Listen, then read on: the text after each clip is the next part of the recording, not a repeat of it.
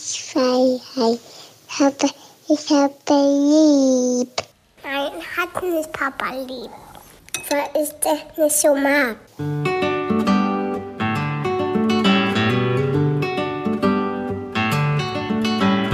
Das sind beste Vaterfreuden. Keine bösen Wörter. Die Fremde, halt die Schöpfe. Setz dich bitte hin. Der langweilige Podcast übers Kinderkriegen mit Max und Jakob. Hallo und herzlich willkommen zu Beste Vaterfreuden. Hello. Ey, Ich war letztens in einer unangenehmen Situation. Schon wieder?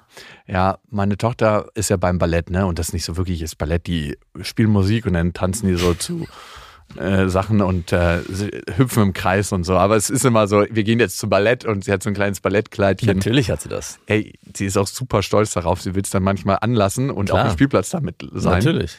Lass ich dann natürlich. Bist du dann der Rahmenvater und sagst, nein, auf wenn dich andere Kinder mit diesem Plastiktütü sehen? Ähm, Oder habt ihr so ein selbstgebasteltes Nee, nee, nee. Waldorf-Kita-Tütü aus irgendwelchen alten Hölzern? Und richtig aus so einem Ballettshop. Hm, nice. Also richtig in rosa, rosa kleine Ballettschlappen und alles, was dazu gehört. Also mehr Klischee geht nicht.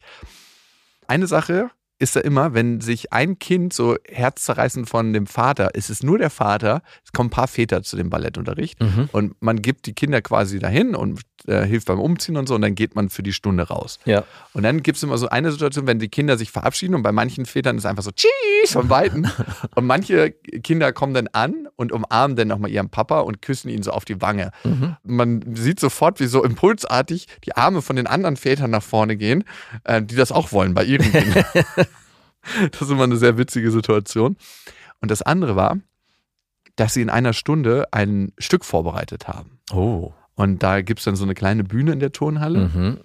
Und wir mussten dann alle wieder reinkommen und haben uns auf diesen Boden gesetzt, auf diesen Holzboden. Mhm. Und äh, dann ging der Vorhang auf und dann gab es über so einen kleinen Ghetto-Blaster so Klaviermusik, so Pianomusik, Mhm.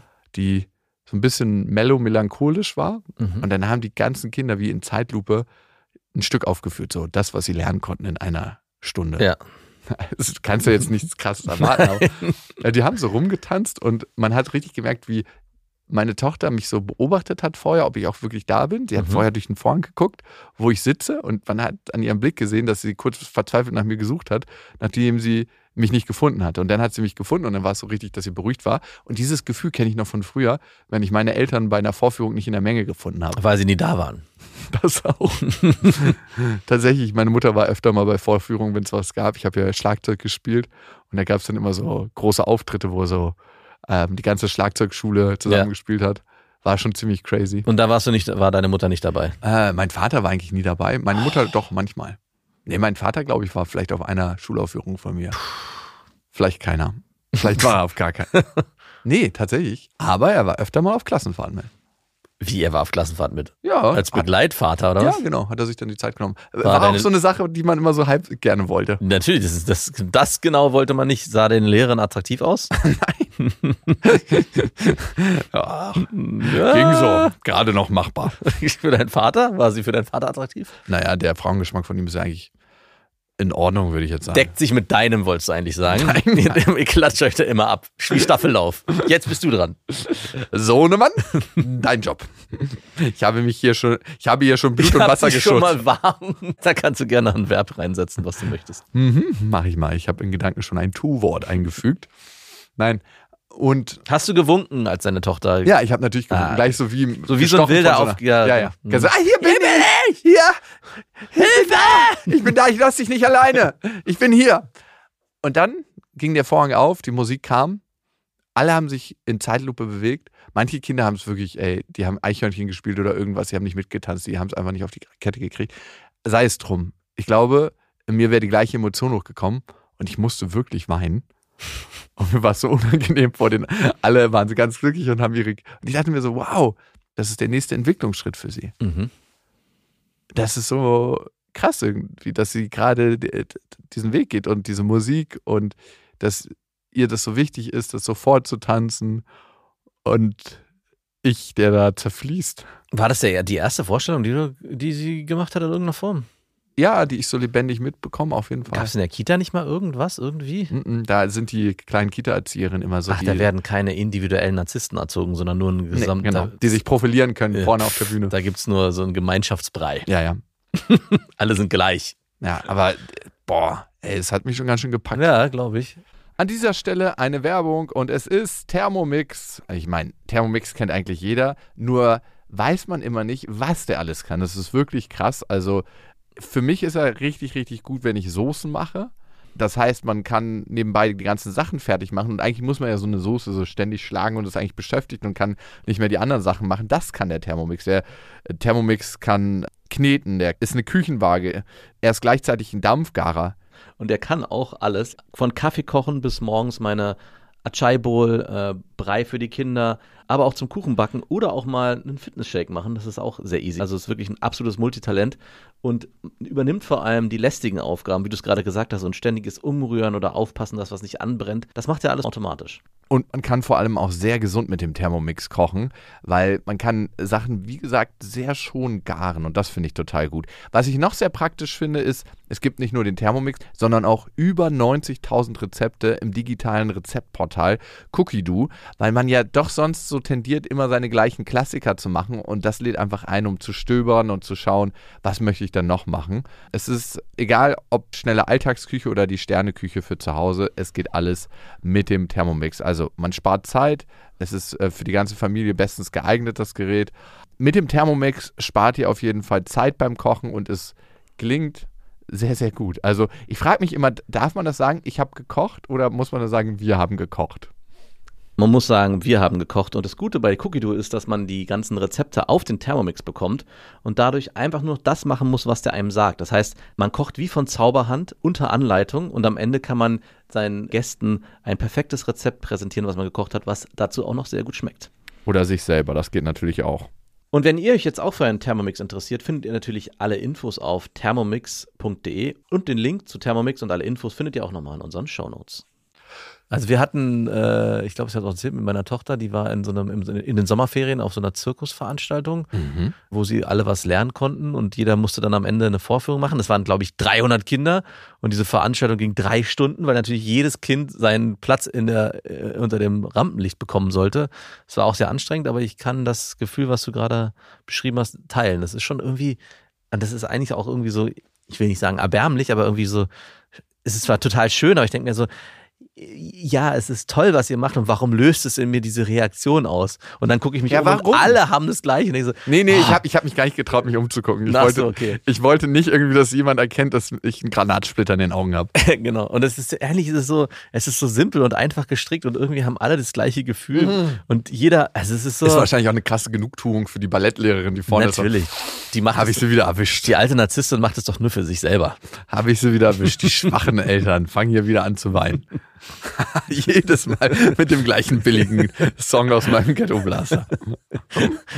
was wurde denn da Ey, wahrscheinlich äh, hinter der Bühne geht der Talk zu den Kids so, so, jetzt bringen wir mal alle eure Eltern so ein bisschen zum Weinen und die Kinder reiben sich einfach nur die Hände und spielen das alles. Ja, die machen, genau, die sind manipulativ Ein, unterwegs. zwei Kinder müssen bitte aus dem Vorhang luken und schon mal winken und ihre Eltern verzweifelt zu. Okay, du bitte und jetzt du. Das ist die, die eigentliche Show. Ja, eigentlich ist das die Show.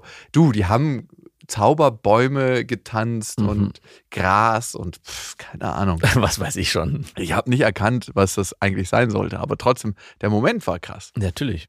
Es geht immer um den Moment. Und hat äh, die Lehrerin, ist das eine Russin eigentlich, ohne hier Klischees bedienen zu wollen? Äh, Nö, ist sie nicht, aber weiß ich jetzt auch nicht Weil so wir genau. hatten überlegt, mit Marie in so eine rhythmische Tanzgruppe, Gymnastikgruppe zu gehen. Und da war letztens so eine Vorstellung. Und es war wirklich so eine, wie man sie im Film sich vorstellt, so eine Russische Ballettlehrerin. Genau, die so, und auch die so grob und hier noch ein bisschen drücken und hier noch ein bisschen den. Und ich so, äh, Erst runtergehen besser, mit den Beinen. besser nicht. du nicht. Das ist wirklich ein krasses Klischee. Wirklich, ja. Aber es wurde da hart bestätigt. Okay. Man sucht natürlich auch immer nach dem, was man als Klischee im Kopf hat, weil unser Ge Gehirn mag das, das einzusortieren. Also, Okay. ah, okay, hier ist wieder eine Schublade, wo ich was reintun kann. Aber ich Und hab zu. Ich habe danach aber nicht gesucht. Das ist ja einfach Mhm. entstanden. Du hast dieses Klischee aber in deinem Kopf. Ja gut, aber wenn das Klischee sich dann auch bestätigt, dann darf ich Ja klar, weil du eher danach suchst. Äh, Wir nehmen ja nicht die ganze Realität wahr. Du nimmst ja nicht ungefähr 120 andere Ballettlehrerinnen wahr, die nicht so sind. Aber was, ma da, was mache ich dann dagegen? Das muss Gar nichts. Okay. Erstmal, erstmal erkennen, dass es ein Klischee ist. ja, ich habe erkannt, ist. dass es ein Klischee ist, was Okay, ich da wunderbar. entdeckt habe. Andere Sache, meine Tochter liebt es gerade, wenn ich richtig, richtig hässlich tanze. Ne? Und Mm. wenn eine Sache in meiner Familie richtig ausgeprägt ist, ist es ein krass hässlicher Tanzstil. Ja. Also so tanzen so extra hässlich, Mhm. aber dann, wenn man normal tanzt, denkt man so, hm, war ich gar nicht so von dem normalen Tanz extra hässlichen ab. Nein. Ich habe deinen Vater auf dem Festival gesehen und Oh dachte, Gott, oh Gott. das war mir. Ey, da durchfährt es mich jedes Mal mit Fremdscham. Aber es ist am Ende auch sehr befreiend, weil Ja. ich dachte, hey, wenn, ist wie so ein Cooler, der so einer Situation, hey, wenn der so tanzt, pff, dann bin ich hier, kann ich nur das ist mein. Maximum normal. genau. Ich, Vor allem, es wird ja auch immer irgendwas Imaginäres aus der Luft gezogen, wo man sich so fragt, sind das Energiepunkte, die hier gerade rausgezogen werden? Und dann wird irgendwas in die Luft geworfen und dann wird sich gekrümmt und wieder ausgebreitet und so, vor allem, ich frage mich, ob er das extra macht. Er scheint Rhythmus nicht zu hören. ja, ah, ja, hört er ja wahrscheinlich nicht. Ja, also er hört es A nicht, weil er ja hörbehindert ist. Ne? Er hört ja nur ein- 30 Prozent auf einem Ohr und auf dem anderen gar nicht. Er schafft es auch immer direkt vor oder nach dem Beat so zu, seine Bewegung einzustreuen. So ganz so wie so ein Stroboblitzer, der nicht so richtig auf den Beat geht. Naja, auf jeden Fall, so einen ähnlichen Tanzstil habe ich natürlich auch in mir. Ich bin der Sohn meines Vaters und auch ähm, das Kind meiner Mutter. Der Geschmack der Frauen und der Tanz, der ist uns gleich. Eins verbindet uns, Vater. Und ich tanze jetzt manchmal. Ne? Morgens bin ich ja oft, oft nackt, ne? wenn ich gerade geduscht habe oder so, kurz vorm Eincremen und ich mache jetzt die Badezimmertür nicht zu. Ja. Und dann habe ich so zu so einem hässlichen Lied getanzt von John Bon Jovi. Kennst du vielleicht? You gave love a bad name. You gave love a bad name. Nein, Nein. kennst du nicht? Nee. Das ist ein ganz, ganz schlimmes Lied. Das fängt auch direkt so. Bon Jovi, ey. Der fängt direkt an zu schreien. Also ganz, ganz schlimm. John Bon Jovi sowieso. Der trägt ja schon seit Jahrzehnten die gleiche Perücke. Ja. Und dann noch diese Musik dazu. Also, naja, sei es drum. Auf jeden Fall äh, singe ich halt so eklig dazu und bewege mich so ganz hektisch dazu. Nackt halt vorm Spiegel. Und das findet sie so ultra witzig. Ja. Sie lacht sich so schlapp dazu, dass sie wirklich auf dem Rücken liegt. Letztens gebe ich so bei der Kita ab. Und da sagt man immer an der Scheibe vorne. Ja. Tschüss. Ja. An der Scheibe? Ja, also man, ich gebe sie ab und dann rennen die Kinder immer noch mal vorne zur Scheibe so, mit der okay. Erzieherin Winken und mal. winken dann. Mhm. Ne? Und ich höre durch die Scheibe so, Papa tanzt morgens immer nackt. Nice. Und ich merke so wie in Zeitlupe das Gesicht von der Erzieherin so langsam zu mir rüberzieht und mir so ganz leichtes Kopfschütteln gibt. Wirklich? Ja, Nein. doch. Hä? Ja, aber ey, ich weiß nicht, wie Da ist doch nichts rüberkam. dabei. Ja, aber ich weiß nicht, wie das rüberkam. Also ich habe auch gemerkt, dass mich so ihr Blick getroffen hat. Ich so, möchte ich jetzt nicht, dass du das weißt. Papa tanzt morgens immer nackt. Ähm, ja, stimmt. And you gave love bad name. War auf jeden Fall ultra unangenehm. Aber ich konnte da nicht und hatte, ha, tschüss. Danach Vielleicht hatte sie auch, hatte sie auch gleich was anderes im Sinn und dachte, Nackttanzen ist der Ursprung des Namens Tanzen bei Waldorf. Und Ja. vielleicht will dein Vater das ja mal vorführen. Herr Waldorf hatte das schon eingeführt. Den es nie Oh, gab. ich sehe dich da in der Kita nackt deinen Namen tanzen. You ich sehe nur so. Ey, wie geil wäre das bitte auf diesem Ballettstück, wenn ich so die Vorhänge aufreiße und dann so nackt so zu John Bon Jovi, You gave love a bad name, da rumtanze. Oh Gott. Oh Gott. So, jetzt zum eigentlichen Thema. Emotional alleinerziehende Mütter. Und ich bin darauf gekommen, weil ich mich als erstes gefragt habe, glaubst du, man kann sich jemals von seiner Prägung lösen? Nein. Nein? Mhm. Safe nicht? Also, es wird immer ein kleiner Teil bleiben. Okay, bin ich 100% bei dir. Ja, ich weiß, es war eine Fangfrage. Du wolltest Nein, nein, ich ja nein. sage. Ich wollte wirklich deine Meinung Ja, hören nee, dazu. ich glaube aber wirklich nicht. Leider nicht. Also wir können uns nie 100% von unserer Prägung befreien, aber ich glaube, und danach sehen wir uns alle, wir können eine Entscheidungsfreiheit gewinnen in ganz, ganz vielen Situationen Mhm. und nicht nach dem Schema F unserer Prägung handeln. Ja. Und das ist das Einzige, worum es eigentlich geht. Also wenn irgendjemand nochmal fragen sollte, diese Frage stellen sollte im Leben, worum geht's hier eigentlich? Ja, geboren zu werden und zu sterben, aber zwischendrin können wir noch eine andere Sache machen, nämlich zu erkennen, wie wir geprägt sind und uns von unserer Prägung lösen, beziehungsweise andere Entscheidungsmöglichkeiten aufmachen. Ja. Und eine Sache ist mir aufgefallen bei dir. Wir hatten irgendwann drüber geredet und ich finde, das ist so ein Groschen, der gefallen ist. Mhm. Ich frage mich ja manchmal, warum du alles erfühlst, ne? Mhm. Du bist ja so ein richtig krasser Fühler. Wir kommen in den Raum und wir gehen aus diesem Raum und du sagst mir, was so in einer Woche mit den Personen passieren wird, die in diesem Raum waren. Mhm. So, hey, die kommt auf uns zu und hat das und das. Hey, die hat sich von ihrem Freund getrennt. Äh, der Typ, äh, der hat gerade eine Affäre angefangen und die hatte einen beschissenen Tag, weil die, ihr die Wohnung gekündigt wurde. Fast mit dieser Treffsicherheit. Ohne, ohne dass es vorher irgendwie jemals nur ansatzweise kommuniziert worden Ja. ist. Und deine Prägung ist halt, dass du, und vielleicht hattest du aber auch die Grundvoraussetzung dafür, emotional extrem feinfühlig bist. Glaubst du, es ist bei dir eher so eine Sache, die es schon immer gab oder ist die gefördert worden? Also ich weiß mittlerweile, woher es kommt. Ja, woher? Das war ein äh, sehr erhellender Moment, weil ich mich das ja schon immer gefragt habe, was meine Mutter eigentlich bei mir angerichtet hat bei dem Thema Prägung. Und ich hatte mich auch schon gefragt, das, was du gerade beschreibst, ich hatte das früher auch noch viel intensiver. Dann habe ich es eine Zeit lang irgendwie so ein bisschen abgestellt oder abstellen können. Aber es war teilweise wirklich so, dass ich ähm, schon mir vorkam, ey, bin ich irgendwie bescheuert, dass ich teilweise gefühlt habe, ich kann in die Zukunft gucken, weil ich weiß, was Leute um mich herum spüren und was, wie die sich in wie die sich verhalten werden. Dieser erhellende Moment kam dadurch, dass meine Mutter, und es tut mir leid, dass es wieder meine Mutter ist, aber mit uns, also vor allem mit mir, eigentlich so geredet hat, als wäre ich ihr Partner, beziehungsweise es Momente gab, wo ich schon ins Haus gekommen bin und gespürt habe, hier stimmt was nicht. Ähm, hier ist wieder irgendwie schlechte Laune oder es gibt irgendwas, was äh, auf mich zukommt. Und ich habe bei meiner Mutter sehr schnell gelernt, okay, ich muss ein Schutzschild aufbauen. Aber um dieses Schutzschild überhaupt aufbauen zu können, musste ich sehr feinfühlig sein in, in dem, wie ich ihre Emotionen wahrnehme. Ist das gerade notwendig quasi, das Schutzschild? Muss ich es Genau.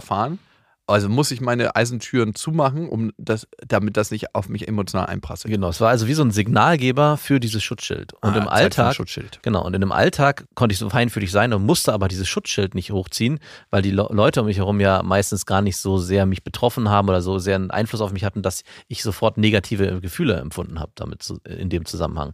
Das heißt, wenn jemand mir sehr nahe kommt, dann kann es passieren, dass ich das auch spüre, aber sofort ein Schutzschild hochziehe. Wenn jemand aber so auf halber Distanz ist, dann kann ich das anwenden, um es mal Ein Superskill. so ein Superskill, aber muss dieses Schutzschild nicht hochfahren und kann es dann aber auch ähm, wabern lassen. Ja. Und äh, es war für mich eine, ich habe mich früher wirklich gefragt, warum das so ist. Das hat mich auch krass gestresst, auch gerade in der ähm, Zeit in der Jugendhilfe hat mich das krass gestresst, weil ich das da bei den Jugendlichen oft auch, habe ich es auch anwenden können und auch das Gefühl gehabt, ich habe sehr schnell gespürt, was eigentlich los ist, wogegen meine Kollegen noch lange im Dunkeln getappt haben. Bis mir das da aber auch zu viel wurde. Also bis ich gemerkt habe, hey, wenn ich die Jugendlichen so nah auch an mich ranlasse mit ihren Themen, dann belastet mich das so sehr, dass ich da auch wieder ein Schutzschild hochfahren musste. Daraus ist ein richtig, regelrechter Mechanismus entstanden, den ich an- und ausschalten konnte. Aber ich glaube, die letzten zwei Jahre hat sich bei mir wieder entspannt, sodass ich da natürlich mit umgehen kann. Und erstaunlich ist aber auch, dass in der Partnerschaft zu meiner Frau, und das habe ich mit ihr letztens auch besprochen, und das ist auch irgendwie ein bisschen traurig, weil ich glaube, sie würde sich das manchmal mehr wünschen, dass, dass ich du es fein- abstellen kannst. Nee, dass ich feinfühliger bin. Ja, dass ich Momente und Situationen auch so wahrnehme, wie das, was sie sind. Vielleicht auch mal Sachen benenne. Vielleicht auch mal einfach irgendwie, keine Ahnung, einen Strauß Blumen mitbringe und einfach sage, hey, das hast du super schön gemacht, weil ich es ja irgendwo spüre. Aber dadurch, äh, dass ich so geprägt bin von meiner Mutter, entsteht auch sofort eine Gefahr. Weil wenn ich das so benenne, könnte ja auch sofort eine Emotion kommen, die negativ ist und viel zu intensiv, sodass ich mich dann so davor abgrenzen muss. Und das habe ich mit ihr auch so besprochen und sie hat auch äh, formuliert, ja, ist ja schön, dass du es so erkennst, aber irgendwie ist es auch total schade, dass es so ist. Das heißt, Mhm. Das darf auch beides sein. Und das Interessante ist jetzt, das eine ist erkennen, das andere ist, sich aus seiner Prägung zu befreien. Ne? Mhm. Also das erste Mal, äh, das so richtig tief spürt, ah, warum ist das so? Und krass, was meine Mutter mir da mitgegeben hat, aber was für eine Qualität auch, ne? Mhm. Weil am Ende ist es, glaube ich, einmal eine emotionale Feinfühligkeit, die du auch hast. Auf der anderen Seite ein wahnsinnig krasses Trainingscamp gewesen. ja, genau. Jedes Mal die Antennen anzuhaben, wenn ich nach Hause komme, wie ist gerade die Stimmung von meiner Mutter und versucht sie hier wieder mit mir in eine emotionale Beziehung zu gehen und kann ich überhaupt dieses Päckchen an Emotionen, was sie eigentlich bei dir abladen wollte, Genau. gerade aushalten Mhm. oder nicht? Und ähm, da dann schnell als Überlebensstrategie im Grunde die Schotten hochzumachen und zu sagen, oh, ich bin immer oben, tschüss. Ich habe auch, und jetzt, wo du es gerade schilderst, ähm, als ich älter gewesen bin, meinen Vater versucht, in die Verantwortung zu nehmen. Es gab Situationen, wo Streits entstanden sind zwischen meinen Eltern, wo ich dann auch zu meinem Vater gegangen bin, der meinte, hey, du bist, musst hier jetzt ran. Ja, du bist verantwortlich. Komm, mach du das bitte. Ich habe darauf keine Lust, weil ich schon wusste, dass wenn mein Vater am nächsten Tag wieder arbeiten geht, ich dann wieder aus der Schule nach Hause komme, dass ich dieses emotionale Päckchen eigentlich wieder Ach, trage. das hast du schon gesehen für dich damals. ich äh, krieg's gerade, also ich, es kommt gerade hoch. Flashback. Wirklich, also es war wirklich, also ich habe auch meinen Vater oft für äh, die schlechte Laune, die meine Mutter oft hatte, verantwortlich gemacht und gesagt, du machst das und das falsch. Also ich habe eigentlich die Sachen, die meine Mutter mir vorgeworfen hat, was ihr Mann nicht richtig macht, habe ich sozusagen meinem Vater indirekt auch vorgeworfen. Oh, gruselig. Ja, ne? Gruselig, die Dynamik. Genau, aber ich habe, ich glaube, ich habe meiner Mutter auch mal gesagt, irgendwann, dass ich auch dankbar bin für vieles, was sie mir beigebracht hat und dass auch mein Skillset jetzt gerade auch in der Arbeit in der Jugendhilfe, was sie mir mitgegeben hat, da sehr hilfreich ist. Also, dass ich da auch einen sehr guten Draht auch zu den Jugendlichen aufbauen konnte. Ähm, habe aber auch gleichzeitig noch natürlich gesagt, dass es auch eine, eine schwere Zeit war. Und diese, aber sie konnte es nicht annehmen. Das ist, glaube ich, weiß nicht, fünf oder acht Jahre her. Ich weiß nicht. War das so der Moment, als du gemerkt hast, sie kann es nicht annehmen, dass du auch gesagt hast, okay, dann gehe ich mit ihr nicht weiter in das Thema rein? Genau. Das war so, dass ich eigentlich was Schönes wollte. Klar war da auch viel Vorwurf drin. Ne? Es Mhm. war ein Gespräch, was hart Schmerz. gewesen ist, was auch Schmerz hervorgerufen hat. Aber ähm, was ich mir eigentlich gewünscht hätte, wäre, dass da ein, ein, Moment entsteht, wo sie die Sachen annehmen kann, das erkennt, vielleicht auch nochmal Revue passieren lässt, was eigentlich passiert ist und, und dann aber sich in den, mit mir ins Jetzt sich transportiert und sagt, aber guck mal, was äh, Schönes daraus entstanden ist auf der einen Seite. Ne? Es gab diesen negativen Part, aber es gibt auch den positiven Part, der am Ende uns beide lebensbestimmt war für mich auch. Und das, sie hat, ist da aber eigentlich wieder in so eine Schleife geraten und hat eigentlich nur, ist nur in der Vergangenheit geblieben und gesagt, ja, und äh, das war damals, du weißt gar nicht, wie schwer ich es auch hatte und ich war die ganze Zeit alleine mit euch. Also es wurde eher so, ein, so, ein, so eine Ursuppe aus Vorwürfen, die mich dann auch nicht weitergebracht haben. Rechtfertigung, ne? Genau, eine Rechtfertigung. Und äh, das ist auch okay. Also es war auch nicht, ich habe auch da formuliert, es ist auch nicht schlimm, ähm, dass sie das jetzt so macht. Ich finde es halt nur schade, dass wir nicht an dem Punkt uns weiterentwickeln, gemeinsam. Und ihr, ihr hättet die Chance da gehabt, Genau. an dieser Kreuzung eine neue Richtung einzuschlagen, ne? Genau. Und eine neue Beziehung zu führen. Ja. Aber die hat sie nicht wahrnehmen können. Nee. Mhm.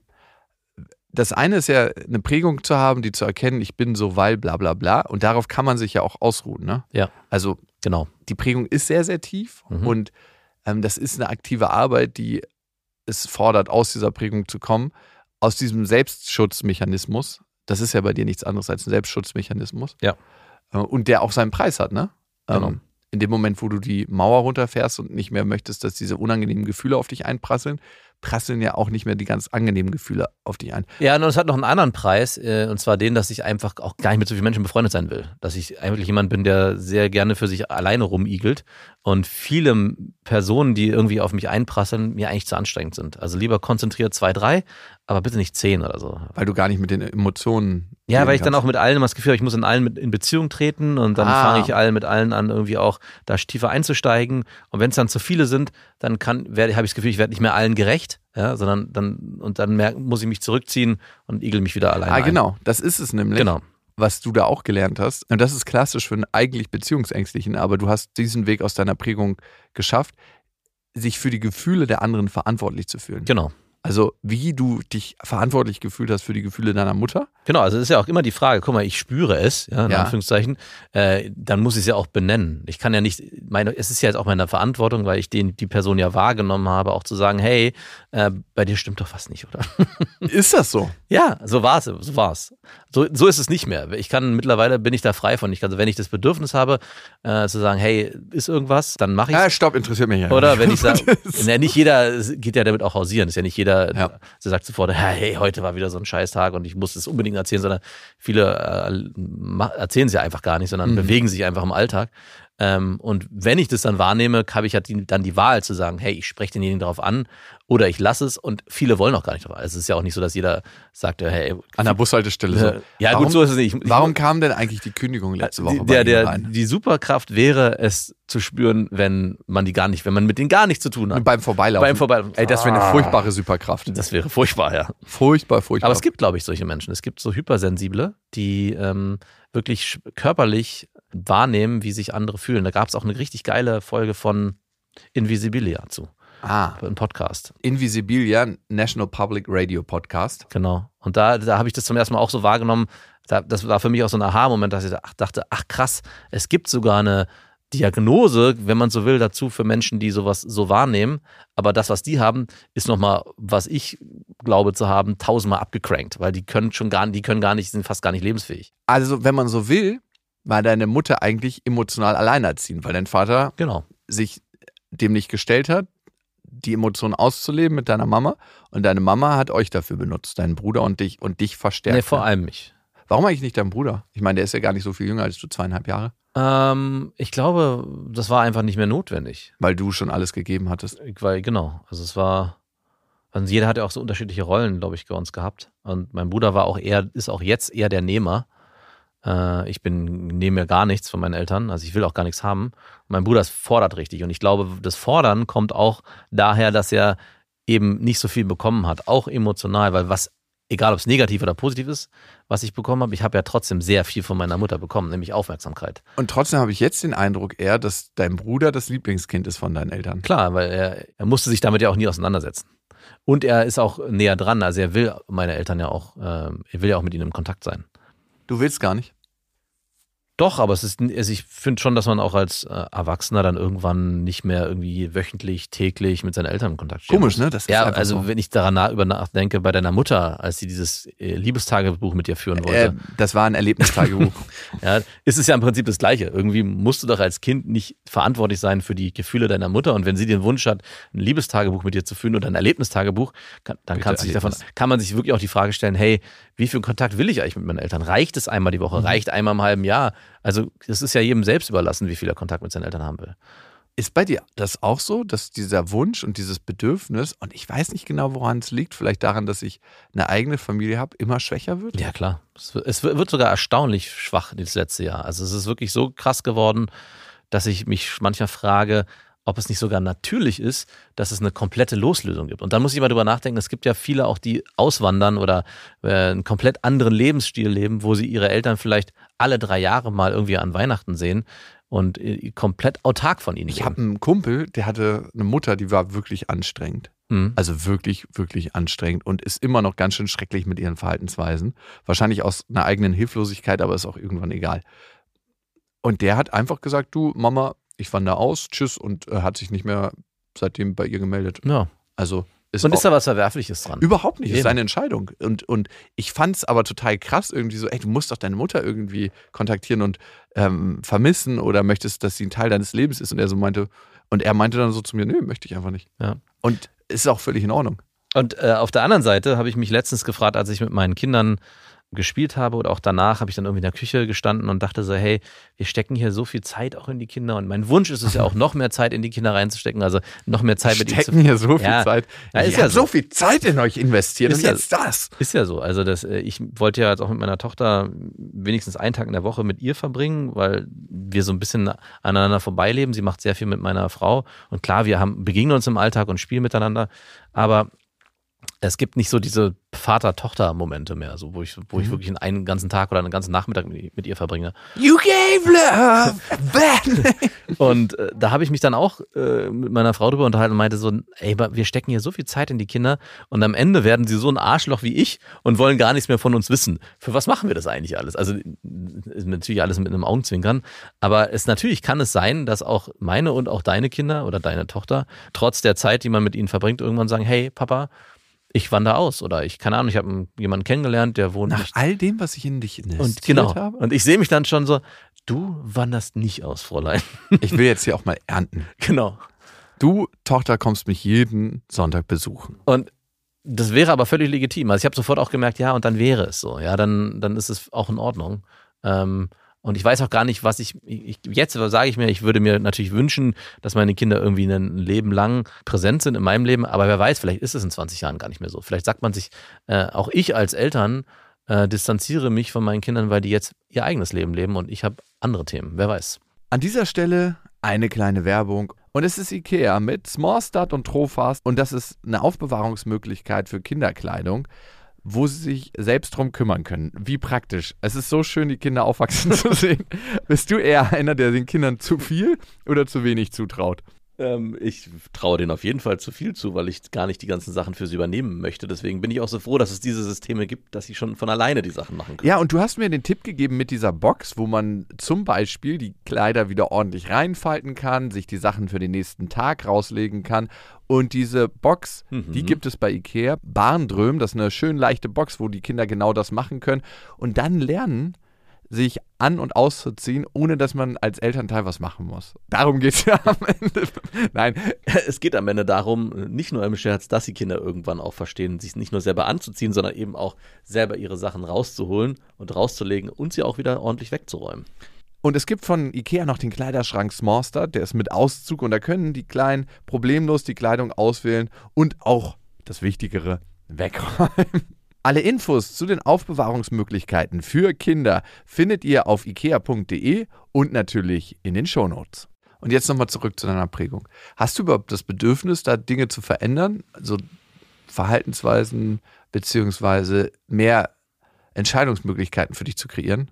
Ich habe schon ganz viel verändert. Ja, ich meine, jetzt hast du es erkannt, diesen Also ich habe schon vorher erkannt. Selbstschutzmechanismus. Ich würde schon behaupten, ich habe schon vorher erkannt, aber, Aber- ich habe so genau noch nie definieren können, was eigentlich passiert ist. Aber mein ganzes Verhalten, was ich ja schon den, an den Tag gelegt habe, ich wäre, glaube ich, heute ein ganz anderer Mensch, wenn ich einfach so geblieben wäre, wie ich es damals äh, gewesen bin. Und so auch diese ganze Negativität, die ich ja auch aufgesaugt habe damals von meiner Mutter und dann auch selber äh, so gelebt habe. Es gab ja keinen Tag, wo ich nicht gesagt habe, es gibt irgendwas, woran es was zu meckern gibt. Ja, es, es fängt beim Wetter an und hört am Ende an den Beziehungen, die man mit Freunden führt, auf. Also überall gab es was, es hätte doch noch ein bisschen besser sein. Ja, hast du gut gemacht, aber der Satz, äh, und das ist, das musste ich irgendwann aktiv verändern, weil ich auch gemerkt habe, im Freundeskreis, auch mit dir, dass mir das immer wieder gespiegelt wurde. Hey, warum meckerst du eigentlich immer über alles? Warum kann ich einfach mal, können die Sachen nicht einfach auch mal gut sein, wie sie sind?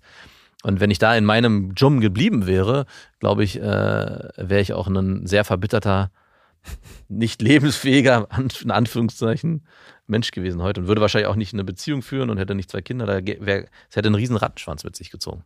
Ja, unbedingt. Weil man sagt ja nicht umsonst, man soll sich auch in irgendeiner Form Menschen suchen, die einem gut tun. Mhm. Und ich war eine Zeit lang jemand, der, äh, den sich niemand gesucht hätte, weil so richtig gut getan habe ich niemandem. Noch nicht mal dir selber. Also in Anführungszeichen. Aber wie hast du dich aus der Prägung gelöst? Weil das ist ja so das Schwere eigentlich, ne, da rauszugehen. Ja, also ich habe äh, irgendwann mal in der Pädagogik gelernt, es gibt dieses, diesen Mechanismus des Reframings, dass man einfach alles, was Kinder tun oder auch Erwachsene, dass man versucht, immer alles in ein positives Licht zu rücken. Also wenn jemand klaut in der Jugendhilfe, dann nicht immer zu sagen, oh, ey, er hat schon wieder geklaut, das Dieser blöde Kind. eklige. Sondern dann zu sagen, hey, klar, der hat geklaut, aber am Ende stellt er sich auch krass geschickt an, weil er sich nicht erwischen lässt. Also dass man alles Doch, dann hättet ihr es ja nicht herausgefunden. ja, nur als Beispiel. Okay, aber gut. Alles, was in irgendeiner Form negativ konnotiert wird, habe ich dann auch bei mir versucht zu sagen, hey, aber auf der anderen Seite äh, ist es doch Bin ich toxisch ist es positiv doch schön, geworden. dass ich es erkannt habe. Ja, also das ist erstmal der erste Schritt. Ja, Ja. ah Mann, das Wetter ist wieder so scheiße, es hat gar keinen Sinn rauszugehen. Ah, schön, aber dass du erkannt hast, dass scheinbar äh, das Wetter nicht so gut werden könnte, weil du die Wol- Wolken gelesen hast und dadurch erkannt hast, wie man, wie das Wetter sich an dem Tag gestaltet. Also alles, was irgendwie negativ auf mich eingeprasselt ist, jeder Gedanke habe ich proaktiv versucht umzumünzen in was Positives. Durch dieses Verhalten hat sich dann nach und nach ähm, das verändert, dass ich erstmal das Positive gesehen habe und nicht immer erst das Negative. Und daraus ist dann irgendwann entstanden, dass ich einen sehr, glaube ich, einen gesunden äh, Mittelweg gefunden habe, zu, hey, es gibt Sachen, die scheiße laufen und es gibt Sachen, die gut laufen und die dürfen aber auch so sein für sich, wie sie sind. Und ich muss nicht weder das Positive abwerten, noch muss ich das Negative äh, noch, noch tiefer ziehen, als es eigentlich ist. Mhm. Also hast du eigentlich ein Spielfeld geschaffen, wo beides sein darf? Genau. Wo du gesagt hast, okay, das eine ist okay, das andere ist okay, ohne ins toxisch Positive oder ins Negative abzurutschen. Genau, und ich musste es natürlich auch sein, weil ich damals in der Arbeit in der Jugendhilfe ganz viel mit Jugendlichen zu tun hatte, die ja sowieso grundweg negativ, also wenn ich schon negativ war, kamen die auf mich zu und alles war scheiße.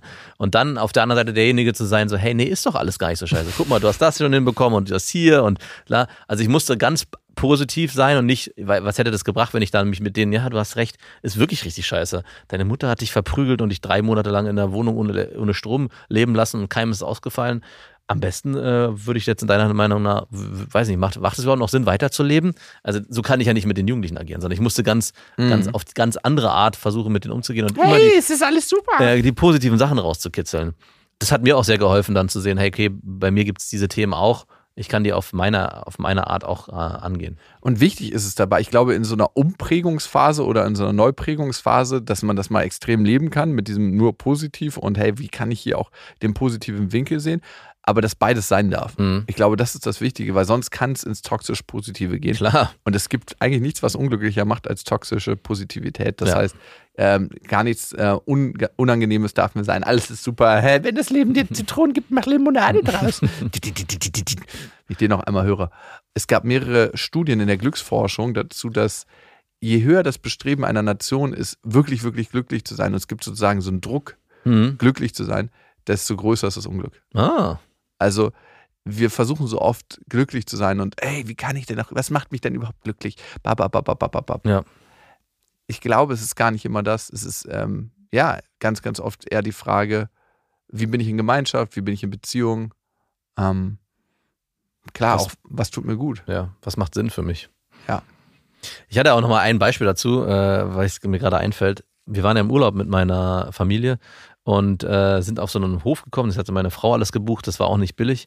Und sind da angekommen und ich habe schon gedacht so, hm, hier gibt's viel zu meckern. Hier könnte ich ganz viele Sachen äh, benennen, die mir nicht gefallen. Aber ich habe richtig mal, okay, ich, ich benenne hier einfach gar nichts, sondern sehe nur die positiven Dinge. Und dann habe ich bei meiner Frau so gemerkt, wie sie, als wir uns die ganzen Sachen angeguckt haben, immer mehr aufbruddelte und ich so äh, schon dachte, okay, hier kommt gleich was. Und irgendwann ist sie dann ausgegangen und meinte, hey, das ist so scheiße hier. Was, was, was ist das? Das sah auf dem Fotos ganz anders aus. Wie kann, wie, was fällt denen ein? Und, ich, und mir ist so ein richtig so ein Stein vom Herzen gefallen, weil ich dachte so, ey, gut, dass du das benannt hast, weil wenn ich gesagt hätte, wie scheiße das hier gewesen wäre und ich hatte schon den Impuls, über alles zu meckern, hätte ich mir wahrscheinlich anhören müssen, äh, warum meckerst du wieder über alles? das war eine, eine krass exemplarische Situation, um nochmal zu erkennen, äh, wie ich da auch an mir arbeiten musste und wie ich auch mittlerweile so eine so Sachen ähm, erkenne. Und ich glaube, um da auf dich nochmal zurückzukommen, ganz wichtig ist, sich auch immer das bewusst machen. Also zu sehen, mhm. Äh, was passiert ja gerade eigentlich bei mir? Also ist es jetzt wirklich eine schlechte Situation? Wie könnte ich nochmal versuchen, diese Situation anders einzuschätzen und zu bewerten und nicht in so ein altes Muster zu verfallen? Ja, und dasselbe ertappen. Dafür brauchst du A, das Bewusstsein dafür, dass es dieses Muster gibt, aber auch den Freiraum, den geistigen, ähm, um in der Situation agieren zu können, ne? ja. um überhaupt dein Muster erkennen zu können. Das Bewusstsein, aber in der Situation auch den geistigen Freiraum. Und den hast du anscheinend mehr und mehr. Übrigens haben wir noch ein paar Fragen gekriegt über beste.bestefreundinnen.de. Ihr schreibt wenn ihr uns hier erreichen möchtet, am besten an diese E-Mail und macht einfach einen Betreffen Vaterfreund, dann wissen wir, dass äh, die hierher gehört. Und ihr könnt natürlich auch diesen Podcast abonnieren, überall wo es Podcasts gibt. Und bei Spotify und bei Apple Podcast freuen wir uns besonders über eine Bewertung und ein kleines Kommentar. Dann wissen wir, ob und äh, wie euch der Podcast gefällt. Wir nehmen uns da oft Zeit für und lesen uns das durch. Das ist richtig, richtig lustig. Jan hat geschrieben, und er schreibt, beim Kennenlernen von Frauen ist es oft so, dass wenn ich direkt sage, dass ich Kinder habe, dass die Frauen abspringen. wenn ich das später gesagt hätte, dass ich Kinder habe und ihr die Chance gegeben hätte, mich kennenzulernen, hätte sie dann gesagt, es ist okay. Warte ich erst mit der Info und gebe ihr die Chance, mich als Menschen erst kennenzulernen oder sage ich es direkt? Wisst ihr, was ich meine? Was ist der richtige Weg? Oder ah. also man könnte auch formulieren, äh, lass ich sie erst in die Falle tappen und dann nicht mehr raus. oh nein, ich habe mich in ihn verliebt, aber er hat zwei Kinder. Wie würdest du es denn machen, Max, wenn du dich jetzt von deiner Frau trennst und alle Karten neu gemischt auf den Tisch legen würdest? Lernst eine neue Frau kennen, würdest du direkt sagen, ja, übrigens, ich habe zwei Kinder. Schon ganz schön Ballast, so zwei Kinder so. Auf jeden Fall, richtig Ballast. Also ich spüre es auch direkt, wenn man es so ausspricht. So. Du bist doch derjenige. Ich bin doch gar nicht derjenige, der. Ja, aber sag du doch mal bitte. Ich habe keine richtige Antwort darauf. Ich glaube, ich würde es erstmal nicht aufkommen lassen, aber ich würde es auch nicht verstecken. Also man würde es vielleicht sehen, weil ich, keine Ahnung, mein Profil, na, wohl mein Profilfoto, wo würde ich denn, wo würde ich denn meine äh, zukünftigen Partnerinnen äh, einfangen wollen? Bei Tinder oder wo, wo mache ich das? Du kannst ist mein auch, Weg? Du bist ja bei ihr, beim Kindergarten jetzt erstmal. Ah, okay, ich mache. Na gut, dann. Ja, das ist natürlich offensichtlich. Captain Obvious. Nee. Auf der Straße. Ich lerne ja, ihn okay. ich spreche ihn an. Oder sie vor allem, mhm. nicht ihn. Ähm, und wir verabreden uns zu einem Date und dann kommen wir so ins Gespräch. Ich glaube, wenn in dem Gespräch, würde ich es würde würd würd erwähnen. Mhm. Also ich würde nicht meine Kinder verleugnen. Ich würde es nicht, ich würde nicht gleich sagen, ach übrigens, bevor wir hier loslegen. Ich habe zwei Kinder. Ich habe zwei Kinder. Ich, also es wird nicht eine ganz einfache, leichte Nummer, ich habe zwei Kinder. genau, aber wenn wir über uns über Dinge unterhalten und ich Alltagssituationen beschreibe, ich glaube, das würde ganz schnell passieren, ganz organisch. Ja. Ich war gestern unterwegs mit meinem Sohn. Ach, du hast einen Sohn. Ah, ja. ja, und noch eine Tochter, by the way. Und zwei Kinder, von denen ich nichts weiß. genau. Ich ja. glaube, da wäre ich nicht der Typ für. Weil du musst ja ein ganzes Lügenkonstrukt aufbauen. Es sei denn, du hast halt keinen, nicht so viel Kontakt mit deinen Kindern, aber wenn dein Alltag trotzdem noch in irgendeiner Form sich dadurch bestimmt und du von den Erfahrungen berichtest, die du die letzten Tage und dann äh, erlebt hast, musst du ja immer was ausblenden und ein Lügenkonstrukt aufbauen. Ich glaube, ja. das würde mir jetzt schwerfallen. Absolut, absolut. Aber wie machst du es denn? Du bist doch der Profi. Ich, immer wenn es organisch auf das Thema zu sprechen kommt, hadere ich für einen ganz kurzen Moment, weiß sie das eigentlich schon oder nicht? Und dann haue ich es einfach raus. Weil am Ende, wenn es dann mal nicht klappt, ist doch auch okay. Mhm. Also, Und hat es schon mal äh, dazu geführt, dass du. Never. Also vielleicht hat es schon mal genau dazu geführt, aber ich habe es nie bewusst wahrgenommen. Mhm. Vielleicht gab es schon mal die Situation, dass die Frau gedacht hat, ey, jetzt hat der Typ noch ein Kind, oh nee, hat so schon nicht so gut gepasst und jetzt noch ein Kind, bam. Aber bis hierhin war er so unbefleckt und jetzt dieser Schandfleck. Aber Lars, du, es ist manchmal auch eine Form, wie man es formuliert, dass du so, ja, und übrigens, ich habe auch Kinder. Oder ob du sagst, hey, und letzte Woche war ich mit meinem Sohn oder mit meiner Tochter am Schwimmen, das war richtig krass. Ja, also ich Also- glaube, das ist ein guter Punkt, eine, eine gewisse Leichtigkeit mit reinbringen Ja. und dass es sich, äh, dass es in dem Alltag ganz organisch integriert ist. Also dass es irgendwie gar kein Fremdkörper ist, den man, ja, ach übrigens, ich habe Kinder. Wir müssen gucken, wann wir uns überhaupt sehen können mit genau, meinen sondern Kindern. Dass, dass es einfach ein ganz natürlicher Umgang ist, der äh, sich in dem Alltag gestaltet und überhaupt nicht als Belastung wahrgenommen wird, wenn es so ist. Ja, Ich glaube aber leider haben es Männer auch ein bisschen einfacher. ja. I'm sorry. Äh, in den meisten Fällen, also Lars jetzt nicht, aber in den meisten Fällen ist Aber davon kann er doch profitieren, Ja. ohne zu lügen. ja, total. In den meisten Fällen ist es für Männer mit Kindern einfacher zu daten als für Frauen. Ja, weil die Last der Kinder, die schwere Last bei den Frauen liegt. Ja, neun von zehn Alleinerziehenden sind Frauen Mhm. und nicht Männer. Mhm. Und das ist schon ganz schön krass. Und das kann er sich zunutze machen. das auch. Weil es muss ja erstmal keiner wissen, dass er die Kinder bei sich hat die meiste Zeit. Oder? Er kann ja einfach berichten und dann irgendwann nach einem halben Jahr, ach, was du mir irgendwie verheimlicht hast die ganze Zeit, ist, dass die die ganze Zeit bei dir leben und rund um die Uhr da sind. Die ganze Zeit. Sie sind jetzt ja auch mal in der Kita und so. Macht da mal nicht so ein Fass auf. Nee, ich glaube, da bei sich bleiben und je krasser man zu den Themen und zu sich steht, desto krasser ist die eigene Anziehungskraft und Ja. sich anfangen zu verbiegen für irgendeinen anderen Menschen, Es- egal was das für ein Thema ist. Das ist wirklich immer der Anfang vom Ende. Also ich stelle mir deine Dating-Situation auch so vor, dass du, wenn du von deiner Tochter redest, auch immer sehr positiv und sehr beflügeln und es ist alles hat eine Leichtigkeit und nicht Sätze formulierst, wo ja und dann, ja, ich musste die dann gestern aus der Kita abholen und dann wollte, Ich, ehrlich gesagt empfinde ich das auch ja, als nicht so stört. Also klar kann ich verstehen, dass für andere Menschen das auch sehr oft belastend ist und Kinder haben ist ultra anstrengend, aber wenn ich wirklich in mich gehe, klar gibt es super anstrengende Tage und so und das, aber allgemein empfinde ich es als sehr, sehr bereichernd ja. und eben nicht als Belastung. Und wenn man das hinkriegt, dass man äh, diese, diesen Blick auf die eigenen Kinder und auf sein eigenes Leben äh, kreiert, Noch so eine Belastung, eine Beziehung in meinem Leben. dann Ja, und es gibt auch Momente, wo ich es als belastend empfinde. ja, natürlich, die gehören auch dazu. Die gehören auch dazu. Und wenn du das integrieren kannst, Lars, ganz, ganz natürlich und dabei bei dir bleibst, dann ist eine neue Fährte offen, die du beschreiten kannst. Dann könnte es sogar ein Vorteil sein. Game Changer! Das waren Beste Vaterfreuden mit Max und Jakob. Jetzt auf iTunes, Spotify, Deezer und YouTube.